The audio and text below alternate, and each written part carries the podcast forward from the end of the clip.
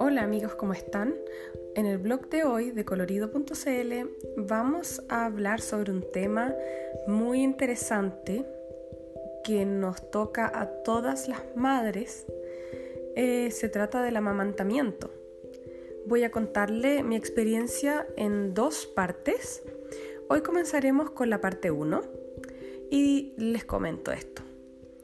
El amamantamiento de manera natural es un tremendo tema un tema que a cualquier madre primeriza le causa temor y un tremendo respeto.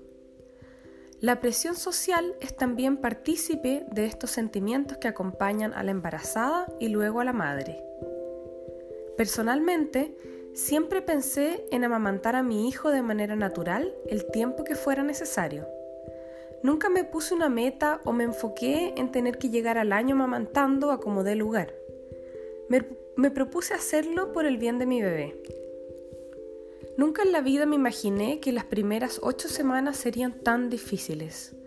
Nunca había nadie de mi familia o de mi círculo cercano a llorar de dolor mientras daba de mamar a su hijo o su hija.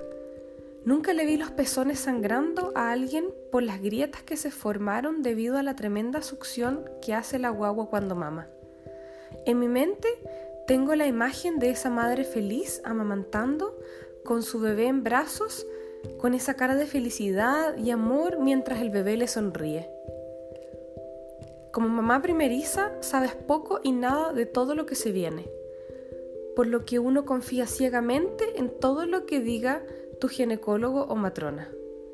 En mi caso, lamentablemente me faltó la orientación de alguien especializado en lo que respecta a amamantamiento.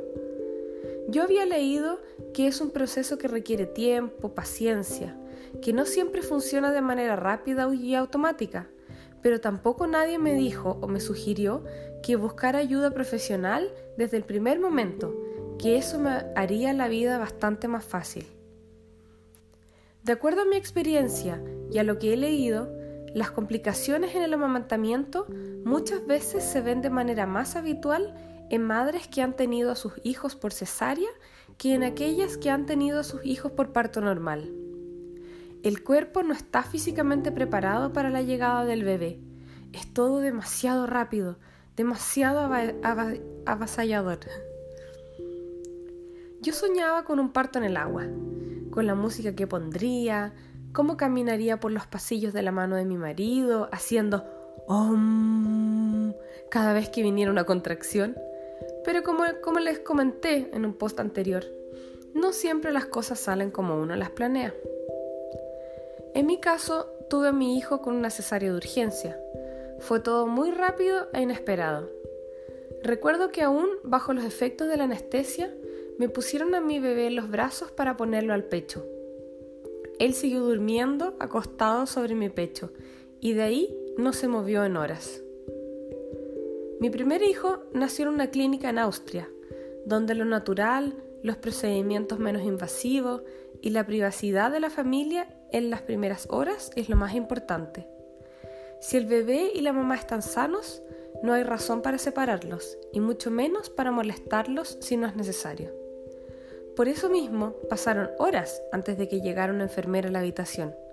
Mi marido y yo nos mirábamos, mirábamos al bebé, no sabíamos qué hacer lo despierto, intento darle de mamar, lo dejo dormir, ¿es normal? Después de varias horas de nacido, traté de darle de mamar.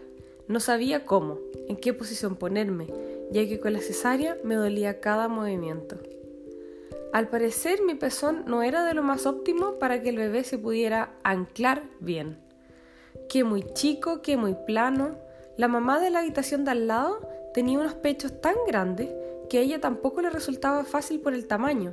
La guagua se ahogaba, no hay cómo achuntarle. Yo intentaba de todas maneras, sentada, acostada, con la guagua de lado, de frente, nada me resultaba. En el intertanto, los pezones ya se me habían agrietado y el dolor cada vez que succionaba era horrible. Sentía que me estaban clavando un cuchillo. Finalmente la enfermera me trajo una, una pezonera plástica. Eso ayudó bastante. Por lo menos ayudó a que el bebé pudiera mamar de una manera aceptable. porque no puede dejar de hacerlo. Debe ganar peso todos los días para que se desarrolle bien. Por lo menos eso era lo que me decían. La semana que viene, les voy a dejar ahí en suspenso. La semana que viene continuaré mi historia sobre el amamantamiento. No te lo puedes perder. Eh, les voy a leer El amamantamiento parte 2. Nos vemos.